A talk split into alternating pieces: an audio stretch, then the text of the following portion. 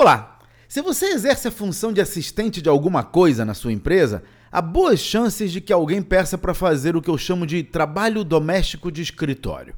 São tarefas de baixa importância, como pedir almoço, fazer café ou escrever a ata de reunião.